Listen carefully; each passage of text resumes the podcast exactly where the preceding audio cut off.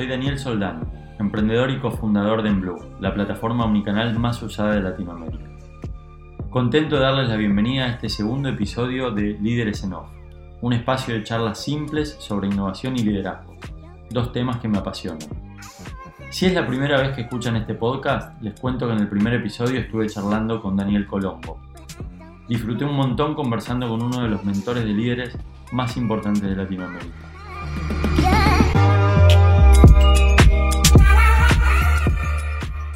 Pero entremos en modo episodio 2 y quiero empezar contándoles algo sobre mí. Hay dos cosas que yo valoro mucho, la capacidad de emprender y la capacidad de aprovechar el tiempo. Le doy mucha importancia a mi tiempo, porque es lo único que no podemos recuperar. Hay que saberlo usar. Me preocupo por cuidarlo bien y aprovecharlo. Por eso admiro a esa gente que pareciera que el tiempo no se les acaba nunca, que sus días tienen 50 horas, que pueden llevar a cabo todas sus ideas, que siempre tienen un proyecto nuevo y que se animan.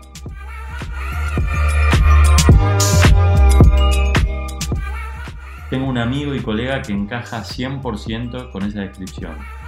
Se llama Ezequiel Z. Churba. Y además de conducir un podcast, el podcast de Yo, es el fundador y CEO de Casa Five, la marca de accesorios más importante de Argentina. Además, creó varios juegos de mesa. Empezó con Dígalo con memes, que ahora es uno de los juegos más populares, y lanzó hace poquito tiempo otro que se llama Cartas Salvajes.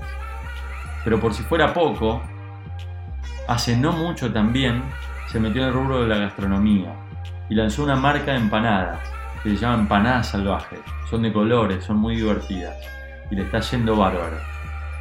Ezequiel siempre tiene tiempo para algo más y las ganas le sobran. Es un privilegio que sea el invitado para este episodio de Líderes en Off. Vamos a hablar de cómo emprender, de cómo aprovechar ese tiempo y de cómo elegir bien nuestros proyectos. No te podés perder esta charla.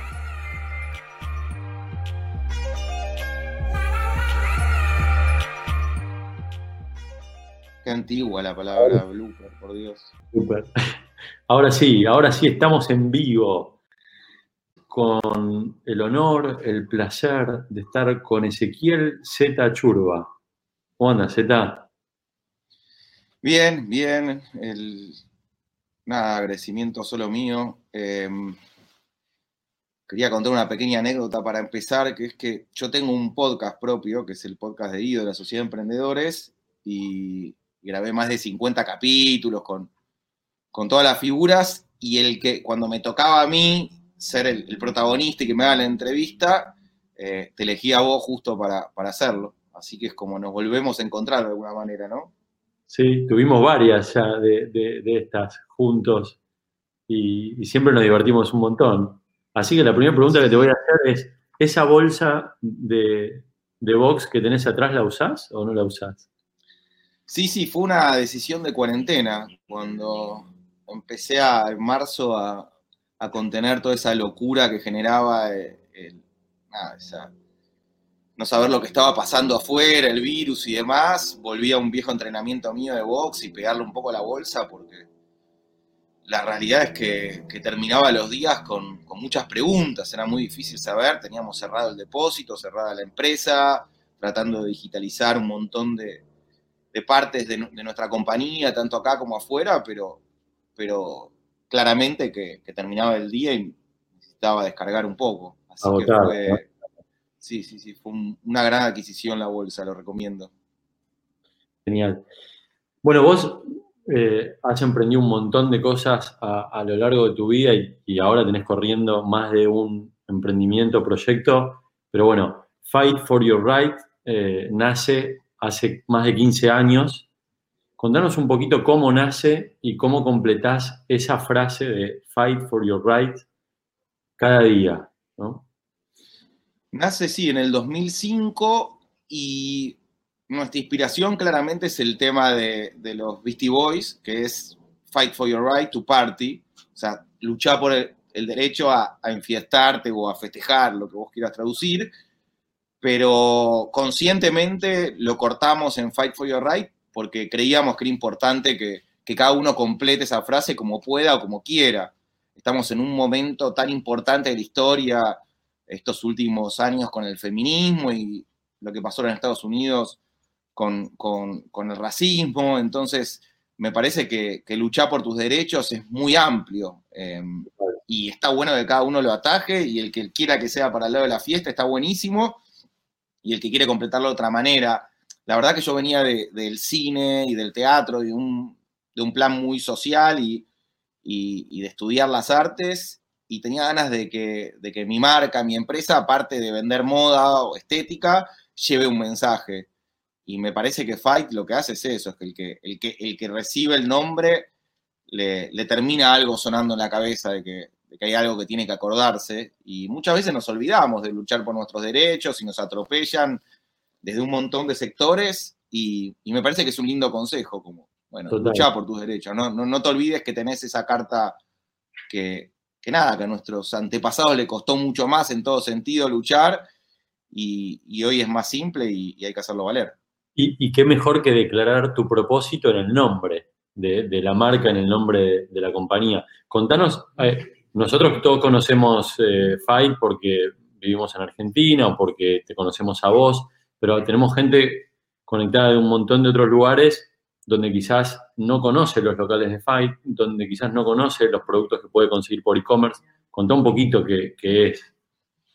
Bueno, Fight es una empresa de accesorios de moda que fue, nació con, un nicho que estaba muy desentendido, que eran eh, eh, accesorios para hombre, que yo creo que es como una manera muy, muy justa también para complementar un outfit, como a diferencia de una campera, unos zapatos o, otros camisas, remeras que son más complicadas, creo que un hombre o una mujer que se pone una remera blanca, un jean y una gorrita o, una pulsera una cadenita puede, puede generar una identidad y, mostrar un look bastante, bastante simple y económico.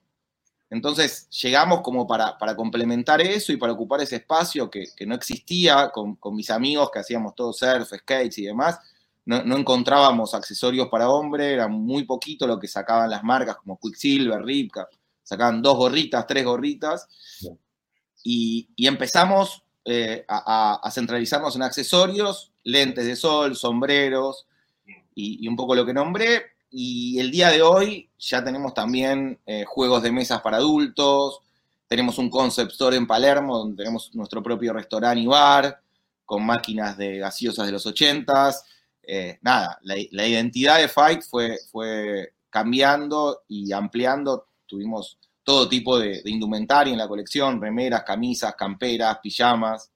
De hecho, es otro de los, de los datos curiosos de la, pandemia, que este invierno nuestro producto estrella fueron los pijamas. Claro, nosotros esperábamos vender, pero se nos disparó 5.000% la, la demanda porque la gente estaba en su casa y quería tener pijamas cómodos y no había. Entonces, nosotros teníamos pensado vender más eh, gorras de lana, bufandas, guantes, otros productos, y la estrella indiscutible y la mega demanda eran pijamas que los padres querían combinarlos con los hijos. Claro, serían situaciones que no se daban, que el padre y el hijo estaban juntos en su casa, que, tenías seis días por semana para estar en pijama en tu casa y hacía frío. Bueno, nada, nadie se la esperaba y, terminó sucediendo por, por circunstancia de la pandemia. ¿Y cómo, ¿Y cómo te adaptaste a esa demanda nueva? O sea, ¿estás preparado para eso?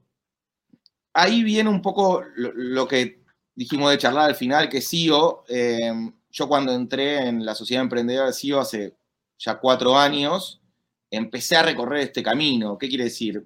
Me junté con gente como vos, que, que, manejás en Blue, eh, gente como los chicos de Sirena, de Cliengo, eh, Pablo Potente, no sé, Martín Cogan, y, demás, entonces no podía eh, no acusar recibo de, ese, de, esa tecnología que estaba dando vueltas.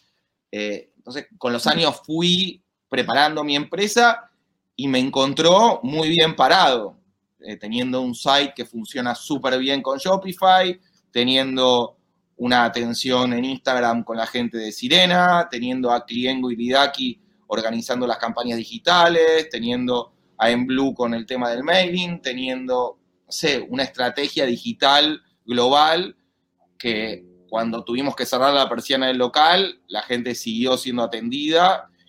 Eh, tenemos tres, cuatro caballos de batalla importantes. Uno es nuestra propia página, que es casafight.com. Después trabajamos con Mercado Libre, donde generamos unas 200 ventas todos los días. Después trabajamos con Dafiti, que es otra marca, otra empresa importante de moda. Y después estamos en muchos sites de bancos, que, eso también lo trajo otro viewer. Eh, ¿Y, te llevó mucho tiempo eh, eh, adaptarte de lo convencional, del local físico, donde vos tenés mucha relación con los clientes, porque hay muchas cuestiones de estilo, como decís vos, los surfers, los skaters y, todas las personas que después empezaron a descubrir cómo podían sumar accesorios en la moda. ¿Te, yo, ¿Te mucho tiempo de, de lo físico a lo digital? ¿O, ya lo venías haciendo antes de la cuarentena y bueno, y simplemente fue decir, bueno, ahora se potencia esto? Yo siento que el trabajo más, más fuerte lo hizo Galperín y Mercado Libre, los que, el que educó al público argentino a comprar online y a perder el miedo y a tener paciencia y a, y a manejar los recursos, fueron ellos que nos abrieron el camino y que siguen siendo un aliado estratégico importantísimo nuestro. Eh, pero no, yo ya, ya, no siento que la gente necesite mucha educación. Eh, creo que la educación la necesitamos nosotros como emprendedores. Hay otro viewer, Juan Dinucci, que cuando empezó todo esto me dijo, Dinu, vas a ver que van a echar de las empresas a todos los, los CEOs y a poner a los CTOs a la cabeza. Claro, porque a mí me pasa en mi propia empresa, que tengo a Adriano, un chico que es el CTO, y él me venía diciendo, e invirtamos un presupuesto mucho más grande en publicidad digital, tengamos mejores recursos, tengamos más gente en los equipos para responder preguntas, para atención al cliente.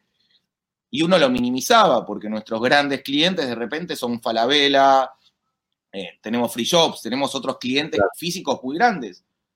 Pero de la noche a la mañana se nos cerraron absolutamente el 100% de nuestros clientes mayoristas.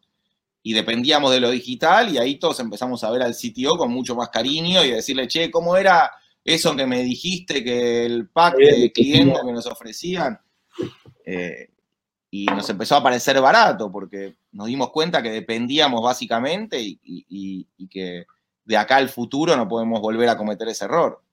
Tal cual. ¿Y, crees que cuando salgamos de, este, de esta cuarentena va a ser 50-50, va a ser un, balance 50-50, va, va a volver bastante a lo físico, un 70-30, o se va a quedar mucho en lo digital? ¿Qué te imaginas?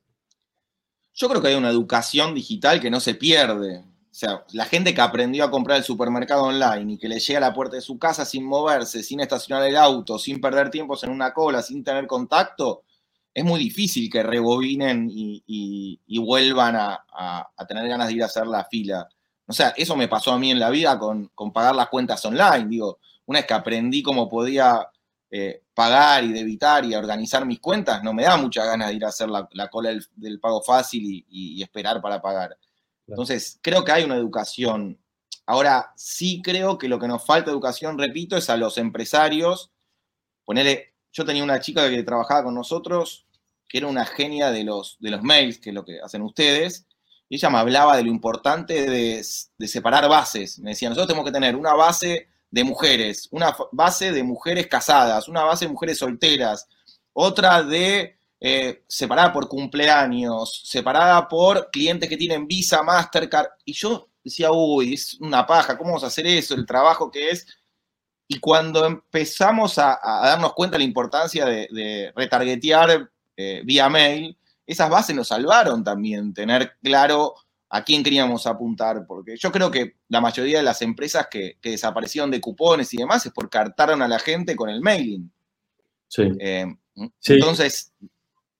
Sí, pero es importantísimo eso que decís vos de, la segmentación y, lo que decís vos de que lo que nos tenemos que adaptar son los empresarios. Justo hoy hablaba con un amigo que vivió 20 años en Estados Unidos, prácticamente la mitad de su vida, y ahora volvió a Argentina, y estamos hablando de las diferencias y, lo comparaba también con, algunas cosas que nosotros en, en Blue, si bien somos 100% digitales, nos estamos adaptando todavía, decía, hay procesos que nosotros tenemos que aprender que cuando el cliente solicita algo, no, no pararnos en la posición de, uy, qué difícil, o no, no, no estoy listo para esto, sino en la posición del sí. Cómo eh, esta cuarentena y este digital nos acelera el, decir, si el, cliente, pide algo, le, tengo que dar, tengo que vender. Entonces, pensemos los procesos para, para poder entregar más, ¿sí? entregar más productos, entregar más servicios,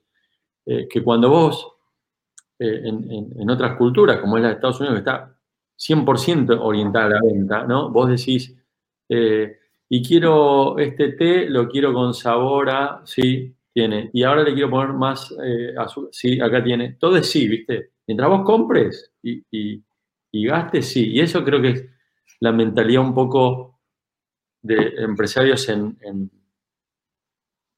en, poder dar más, más servicio, más rápido, ¿no? y, esto que está pasando con la cuarentena y lo digital nos está obligando un poco a eso. Eh, también, perdóname que te interrumpa, quiero invitar a la audiencia que nos está escuchando a que si quiere hacerte alguna pregunta, que la, escriba ahí en el chat y nosotros la ponemos en, en el ticker ahí en la pantalla. Perdóname que te interrumpí, dale. Sí, justo, mira, una chica puso una base de mujeres solteras. Eh, digo porque es diferente el, target de una mujer soltera de una mujer casada eh, en cuanto al producto o si tiene hijos o no tiene hijos. Eso fue la claro a Magdalena que hizo la pregunta. Digo, no es, no es, nada de machirulo, sino es una manera realmente de, qué productos ofrecer. Em, te decía, en último viaje que hice a Los Ángeles, me llamó mucho la atención, tenía que comprar, había alquilado un Airbnb, tenía que comprar jabón en polvo, y cuando compras el jabón te dan un botón digital que lo tenías que configurar con tu teléfono. ¿Y para qué servía? Cuando vos terminabas de, utilizar el jabón, tocabas el botón y el pedido directamente llegaba y te volvían a, reponer lo que vos habías comprado. y, me pareció que era como el, el, el máximo nivel de, venta online que podía existir. O sea, no, no tenés que agarrar tu teléfono, no tenés que agarrar eh, eh, la computadora, no tenés que poner la tarjeta de crédito, es tocar un botón, que ese botón se conecta con tu celular, hace un pedido online y te llega a la puerta de tu casa el producto. Es el refil. Entonces, digo, siempre pienso en ese ejemplo como el objetivo máximo. Digo, es casi, está a un paso de que pienses en lo que necesitas pero bueno, la gente de, creo que era Skip o una de esas dijo, vamos a resolverla a nuestros clientes. Sabemos que, que hay gente que, está con mil temas y demás, vamos a resolverle eh, el, repuesto. Entonces, vos lo pones al lado del, lavarropas y cuando estás quedando sin, tocas el botón, al otro día aparece Amazon con tu paquetito. Eh, Z, en, yo en LinkedIn eh, taché un poquito a propósito un juego, el, cómo había publicado mi equipo y puse charlas salvajes con, con Z. Porque sé que en los últimos dos años hiciste algunos emprendimientos eh, que en alguna parte del nombre, ¿no? Tienen la palabra salvajes, juegos, gastronomía. Contanos un poquito eh, por qué te dio de diversificarte a esas distintas, distintas industrias, porque son una cosa totalmente distinta. Hacer moda, gastronomía, juegos. Sí, lo de salvaje es, una provocación. Yo creo que, al igual que hablamos del nombre de Fight, me parece que, está bueno provocar todo el tiempo. Eh, nosotros con las campañas que hacemos en Fight con la comunicación, eh, siento que, no sé, me acuerdo de un libro que leí de los, de los Stones, que el primer manager que tuvieron, que fue como el histórico, les decía, les alquilaba una habitación de un hotel y les decía, ustedes rompan todo no se preocupen, yo después pago, tiren el televisor por la ventana, todo, porque sabía que era una, que era publicidad barata, que era para ellos marketing y difusión de la banda. Dicho y hecho, el otro día aparecían en todas las tapas de los diarios, los Stones destruyeron el hotel y bla. A lo que voy es que cuando uno provoca desde cualquier punto en sus empresas y en sus marcas, genera engagement y genera como una, una atención del público. Entonces, yo sabía que con la palabra salvaje eh, le iba a generar una curiosidad y una primera oportunidad a, los clientes. Em, y qué lo utilizamos para... Empanadas Salvajas es, un proyecto que, hice con unos, con unos socios. Em, son empanadas de colores. En este momento se están vendiendo en 30 locales de la fábrica, que es una, empresa muy, muy grande. Vendemos en todas las plataformas, Rappi, Globo, Pedido Ya, Uber. Eh, estamos creando una franquicia exportable y nada, es como un poco la comida del futuro, son eh, tapas totalmente naturales y, a ver, es interesante cómo lo pensamos en el negocio. Eh, un día me di cuenta que fui a comprar con un sobrino mío una hamburguesa a Dean and Dennis, un lugar de Palermo, y me di cuenta que había más motos esperando para llevar que gente comprando. Eran todas de rap y globo, qué sé yo. Había, eran 20 motos y éramos tres personas. Y en ese momento dije, tengo que pensar algún negocio para, para trabajar con estas motos, porque no paran de, llevar. Y Palermo era como una maratón de motos. Y empezamos a, enfocarnos en un proyecto gastronómico, pensamos en un producto popular como son las empanadas, sabíamos que no podíamos competir con, con la empanada de 20 pesos o 25 que, que ya tiene el nombre de la República, 20 años de historia, y llegamos a esta idea de hacer empanadas de colores, que es un producto natural, eh, rico, que está buenísimo, lo hicimos con un líder en la industria, y por otro lado le pusimos un ingrediente que es el color, que hace que le saque fotos, sea Instagram, instagramiable, sea como un poco más viral. Marketing viral, claro, exactamente. Y después te metiste en los juegos, ¿y cuántos juegos hiciste ya? Hicimos dos, uno que se llama Dígalo con memes, eh, de nuevo, descubriendo un nicho, una industria que estaba creciendo mucho a nivel mundial, que son los juegos para adultos. Llegó como una revolución que es, eh, somos adultos y nos queremos juntar a jugar y no solo a charlar en una mesa y tomar vino. Y, los juegos históricamente eran el TEG o, sé, juegos que eran larguísimos. Y, por otro lado empezaron a salir muchos juegos de previa para emborracharse, para que no estaban buenos. Eh, el diálogo con memes tiene como un sentido de humor divertido, ingenioso y que lo pueden jugar gente de 30, 40, 50 años y matarse de risa y también chicos de 10 o 15, no, 10 no, perdón. Tuvimos ese problema ya una vez, de, 16 para arriba, sí. Eh, sí, sí, sí, hubo un caso de, en IO. Un... El segundo que lanzaron eh, que incluso además de, de, juego lo, están haciendo mobile, ¿no? Un juego que se puede jugar en el teléfono. Ahí tuve, tuvimos que hacer una inversión muy grande contra, contra todas las recomendaciones. Cuando hablé con, con los desarrolladores de juegos me dijeron no hagas mobile, no hagas una app, nadie en Latinoamérica te va a pagar la app, nadie te va a pagar, eh, en los únicos países que consumen apps es en Estados Unidos, te puede llegar a consumir algo en Brasil, que nosotros estamos sacando el juego en portugués, te pueden llegar a consumir algo en España, pero Argentina Latinoamérica, olvídate que te paguen. Pero eh, yo lo hice con mi mujer, con, con Candela Ini, el juego, y, sentíamos que, teníamos que darlo al, mundo, que era muy egoísta sacarlo en formato eh, papel y que se pueda vender solo en, las jugueterías.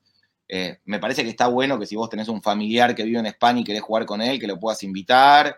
Entonces, aún sabiendo que la inversión eh, fue muy grande porque desarrollar una app es, muchísima plata en dólares y sabiendo que nos iba a costar recuperarlo, decidí avanzar, no sé, como un aporte a la sociedad, como una decisión empática con lo que está pasando, o sea, contra los, los, consejos administrativos y contables, eh, tomé la decisión contraria. El, tiempo me dirá si tengo razón o no, pero me pareció que teníamos que hacerlo. Me, me encanta como a todo lo que haces le pones un propósito y lo tenés muy claro y lo comunicás muy claro.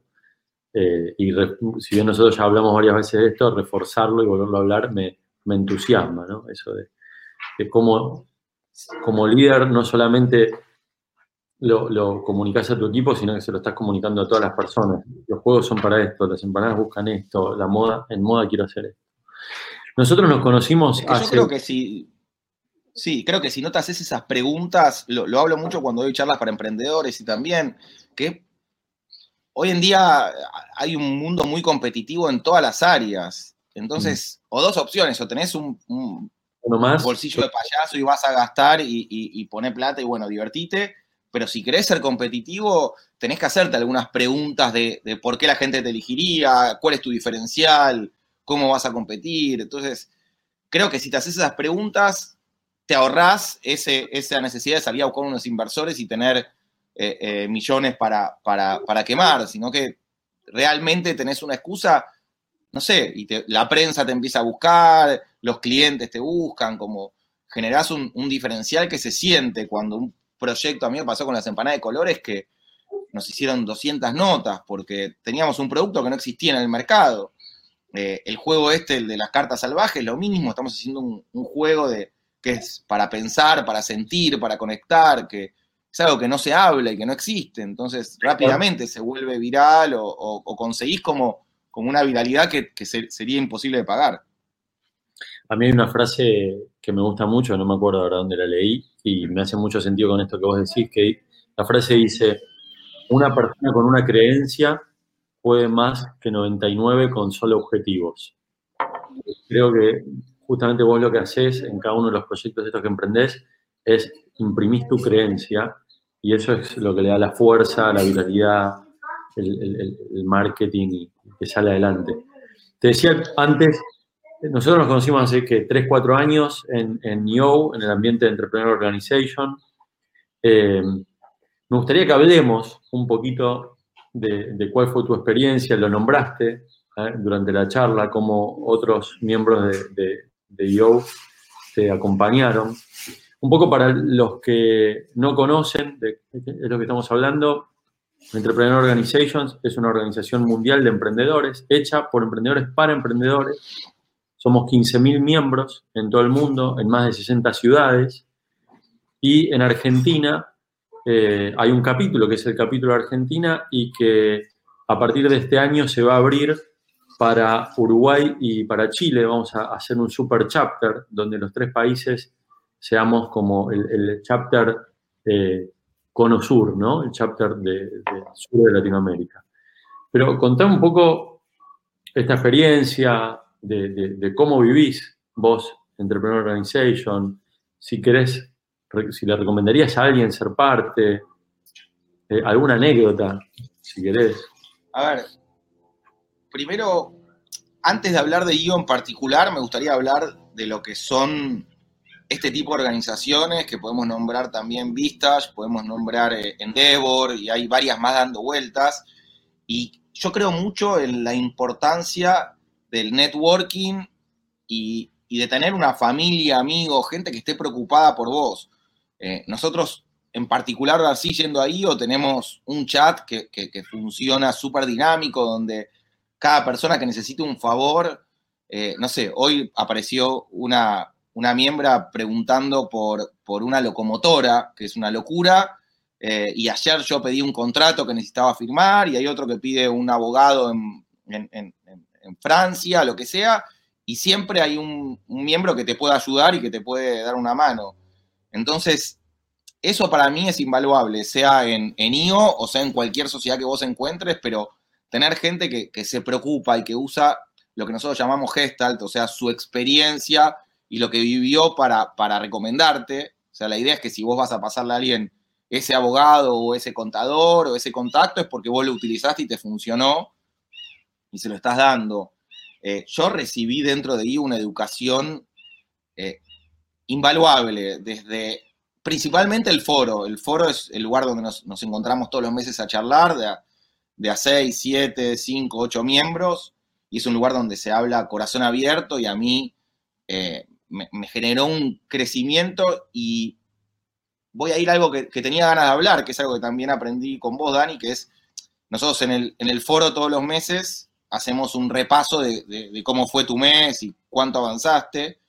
Eh, que tiene que ver con lo que vos alguna vez me comentaste de todas las mañanas, el 10-10-10, como bueno, hacer el, repaso todos los días de, qué vas a hacer este día, cómo estuvo el día anterior, tener tus objetivos claros y demás.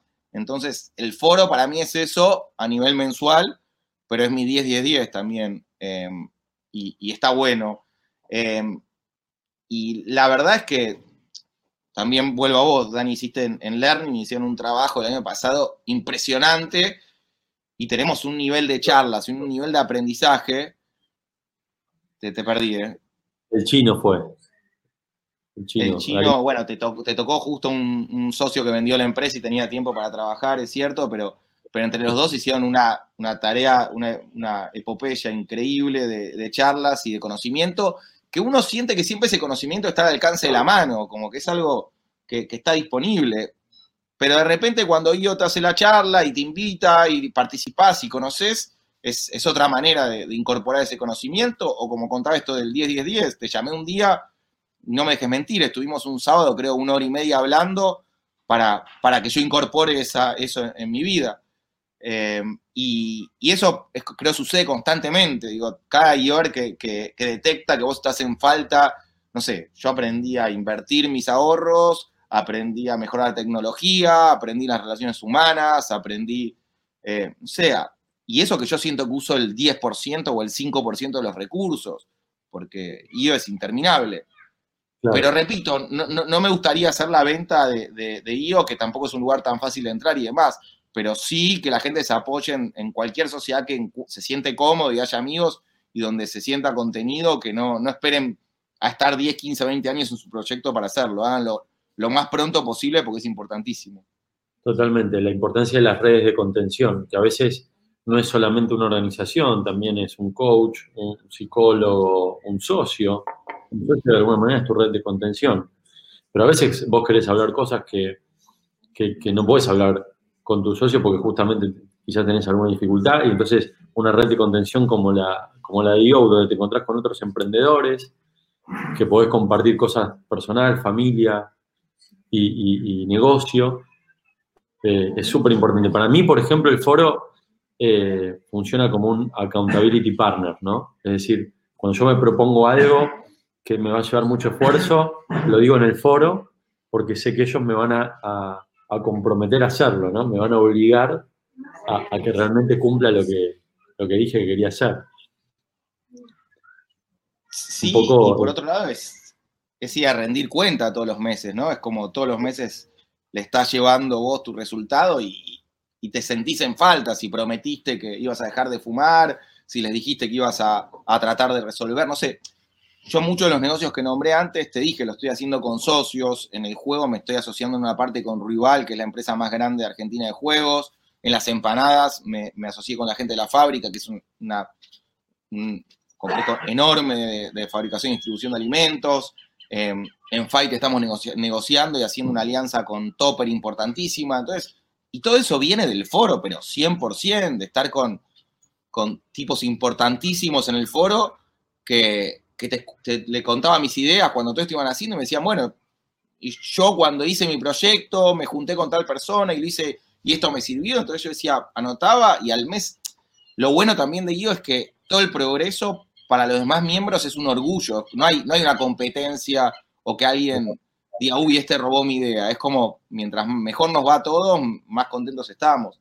Entonces, eh, sí, creo que, yo, y yo me siento tan en deuda de NIO que hice el, podcast como, como empecé eh, hablando al principio del podcast, digo, eh, hice la, la, entrevista a más de 50 miembros y entre ellos está el tuyo, el que quiere escucharlo, y fue fantástico escuchar sus historias, de dónde, cómo casi todos somos self-made, porque es una sociedad de emprendedores.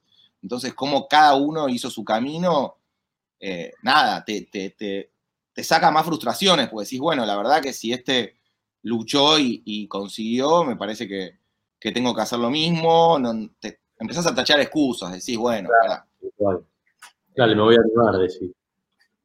No, y, tenemos el caso, creo que en el último año, no me dejes mentir, pero ¿cuántos éxitos tuvo en, en Seis.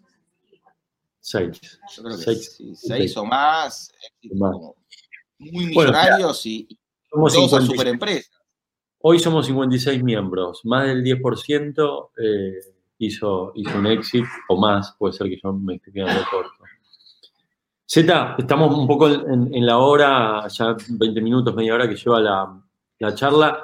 Vamos a entrar en un ping-pong de preguntas y respuestas que tienen que ver más con liderazgo, sabes que es un tema que, a mí me apasiona y, vos como líder de, Fight y del resto de los proyectos, me interesa mucho a ver qué me respondés en este ping-pong. Entonces yo te hago una pregunta y vos muy rápido, lo, primero que, que, relaciones se te venga a la mente, eh, disparás.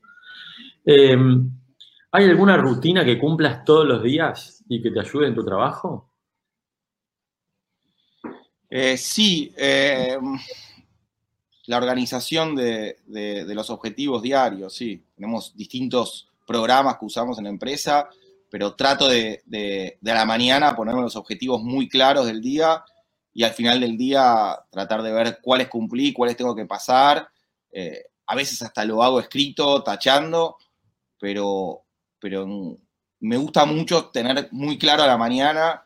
Eh, mi mujer trabaja en el diario, así que siete y media de la mañana ya estamos arriba y me gusta tener claro los objetivos y al final del día ser consciente cuáles no, no hice por, por vago o por terceros o lo que sea, pero sí.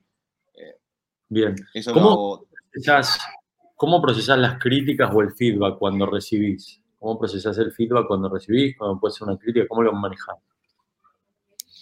Lo separo en dos. Hay uno que me parece constructivo y otro que me parece hater. O sea, el constructivo está buenísimo y, lo tomo y somos, tenemos, no sé, mi empresa un año de, plazo para que la gente devuelva sus productos o cambie y demás.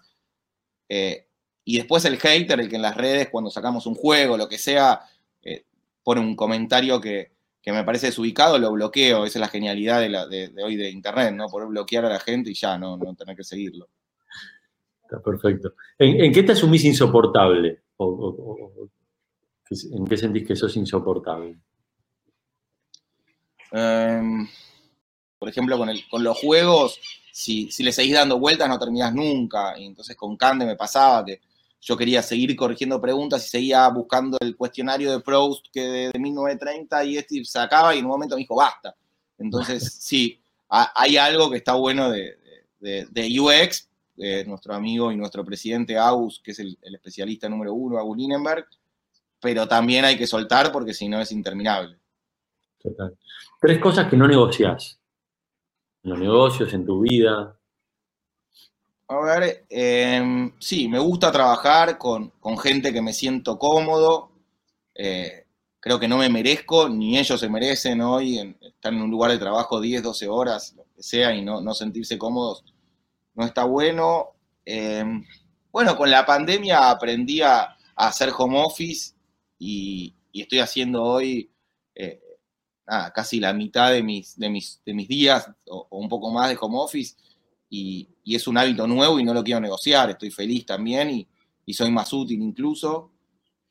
Em, y el tiempo libre, también soy un fanático del, tenis, de salir a andar en bici, de, leer, estudié cine, me encanta ver películas, estar con mi, con Juancito, mi perro, la huerta, y creo que es, muy importante que todo lo que hacemos como emprendedores nos llena el bolsillo, el ego, donde sea, pero tiene que ser el trampolín para dejarnos disfrutar de la familia, los amigos, si no, no tiene sentido.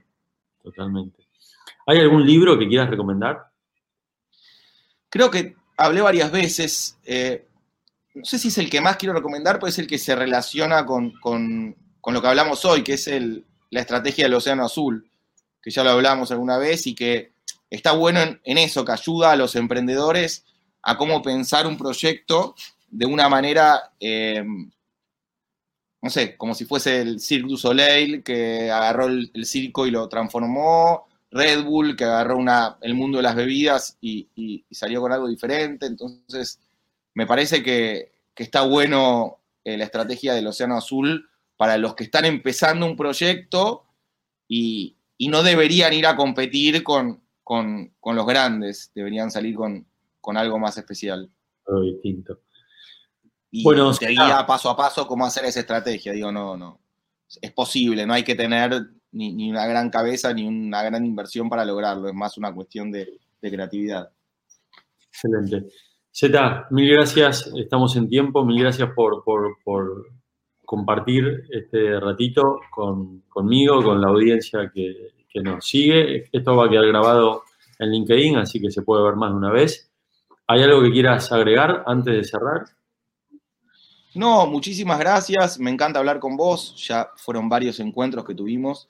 Eh, es más, le, diste la idea del podcast a Daniel Marcos, así que ahí hay otra. Empieza a ramificarse por todos lados el, mundo podcast y el, y el mundo eh, entrevista a emprendedores que está buenísimo. Y nada, yo deseo eso, que las, ideas y lo que charlamos sean inspiración, porque sé que estamos en un momento muy difícil del universo y estamos todos frustrados, enojados, que no podemos ver la familia, que no podemos ver a los amigos, que no, no estamos trabajando de una manera normal y que todo cuesta el triple. Y, creo que es importantísimo eh, darse cuenta de, las herramientas. Nos tocó vivir en el 2020 con unas herramientas digitales de la hostia, con oportunidades, con celular, con internet, con, no sé, con, mil caminos para explorar y, y, decirle a todos que no se traben, que tengas un restaurante, tengas un bar, tengas una empresa de lo que sea, seas profesor o, lo que tengas ganas de hacer, eh, nada, investigar y, buscarle la vuelta porque se puede y, lo peor que puedes hacer es trabarte y, quedarte en el lugar. Así que el que necesita ayuda también sabe que, que cuenta conmigo. Muchísimas gracias, Zeta. Nos vemos pronto.